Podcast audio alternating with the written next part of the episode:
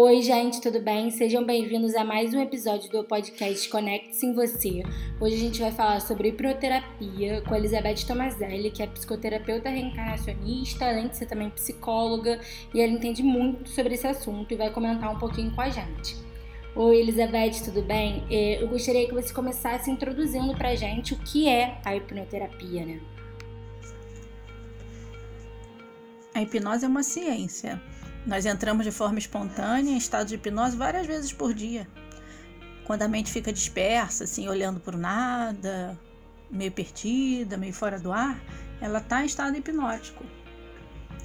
E também quando se envolve fortemente com uma história, até uma história que sabe que não é verídica, que não é real, assistindo TV ou, ou filme, ouvindo uma história, um conto, e, e tem reações emocionais, olhando para aquela história, né, como se fosse realmente uma coisa real, como se aquilo estivesse acontecendo até no momento, você está em estado hipnótico. Ocorre um, uma alteração do estado de consciência que te projeta para dentro daquela história. E aí você tem sensações, né? Pode chorar, pode rir, pode se emociona de alguma forma.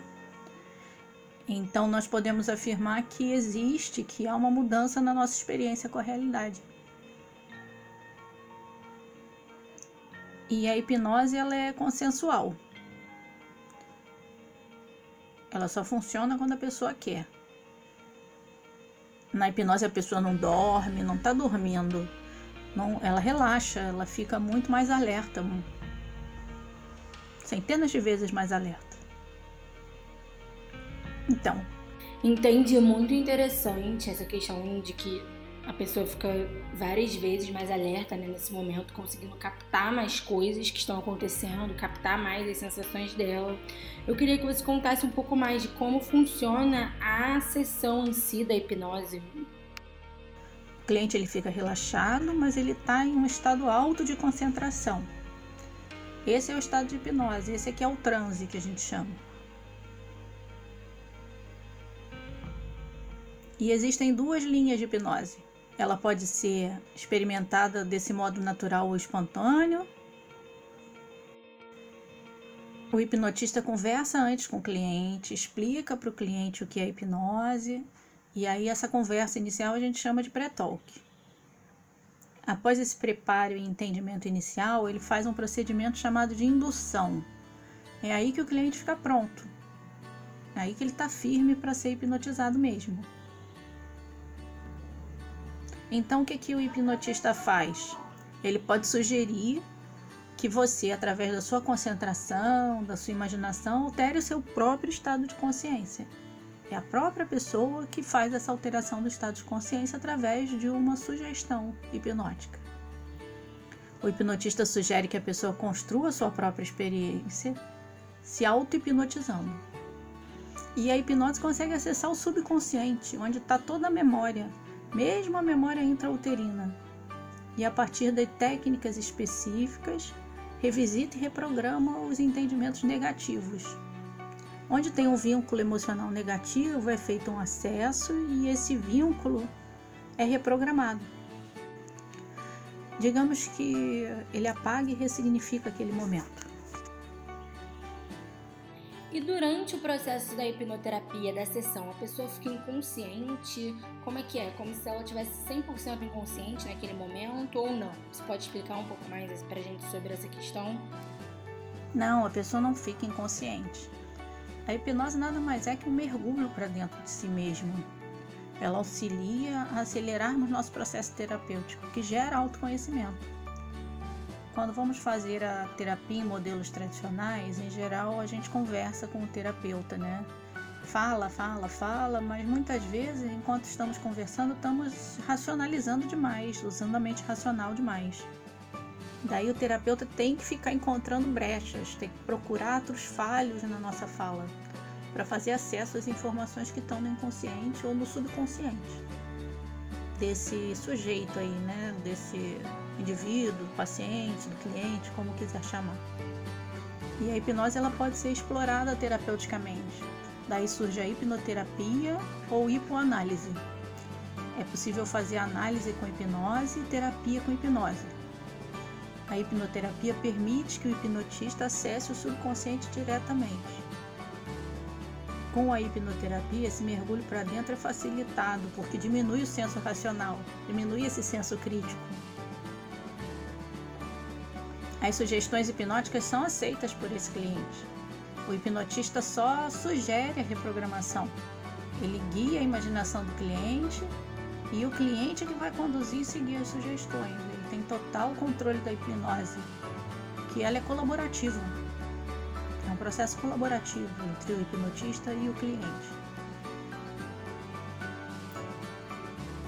A hipnoterapia possibilita uma alta eficácia, porque o indivíduo, a pessoa, ela mantém sua consciência, ela percebe tudo que está acontecendo, não apaga, não faz o que não quer, mas faz um mergulho para dentro de si, né? De uma forma mais fácil. Acessa mais fácil quais são as causas dos seus conflitos, dos seus problemas, das suas neuroses. E isso facilita, faculta a elaboração assim mais acelerada dos problemas que ele traz ali na clínica. E quantas sessões normalmente são necessárias para que a pessoa consiga identificar né, esse problema dela e resolver, vamos dizer assim, essa questão que ela percebe com a hipnose? E também quais são essas questões que pode, poderiam ser tratadas, né, resolvidas através da hipnose? É, com a hipnose clássica, que é a mais é rápida, né? Por vezes, em algumas sessões, se consegue elaborar, solucionar, resolver até de forma definitiva, né? duradoura ou definitiva, alguns conflitos que nós carregamos no fórum íntimo. Hipnose é foco, é concentração em uma única coisa, onde a gente pode colocar uma mensagem ou acessar o subconsciente. Pode, por exemplo, tratar timidez, fobias, depressão, síndrome do pânico, várias outras coisas que geram desconforto. Existem duas linhas de hipnose. Tem a de David Elman, que é a hipnose clássica, que vai direto no ponto, e a de Milton Erickson, que é uma hipnose conversacional. Demora um pouco mais, usa muitas metáforas. Ela vai através dessa conversa terapêutica.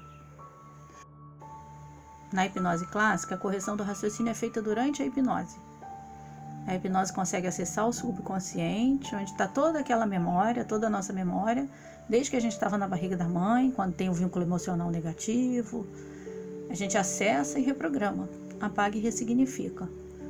Existem técnicas para reprogramação, que são dissociação, terapia de partes, imaginação guiada e até regressão também. É uma técnica bem usada, bastante usada dentro do campo chamado hipnose. É uma das técnicas preferidas.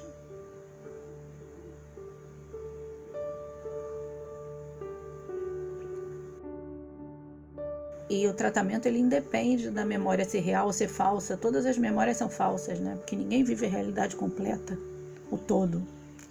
O que nós vivemos, o que todo mundo vive, é a percepção da realidade. Cada ser humano faz sua realidade. São 7 bilhões de realidades diferentes. Então, a abordagem terapêutica ela é dentro do processo da hipnose. E se alguém tiver um interesse em ser hipnoterapeuta, em poder estar realizando essa prática em outras pessoas, o que é necessário fazer? Algum curso? Como que funciona? Para fazer curso para hipnotista clássico, é pedido que seja um maior de 18 anos. E existem vários treinamentos na formação. Não é necessário ser psicólogo. Entendi. Então é necessário fazer apenas um curso de hipnoterapia. Não é preciso que a pessoa tenha alguma faculdade e graduação específica. É um curso à parte, né? Elizabeth, muito obrigada mesmo pela sua participação, pelas suas explicações, por você ter disponibilizado um pouco do seu tempo para essa conversa. E a gente já tem uma conversa marcada, né, sobre psicoterapia reencarnacionista. Espero que vocês gostem tanto dessa de hoje de hipnoterapia quanto da nossa próxima e que a gente ainda possa ter muitas conversas, muitos papos que possam ajudar as pessoas, tá bom? Fica com Deus e muito obrigada.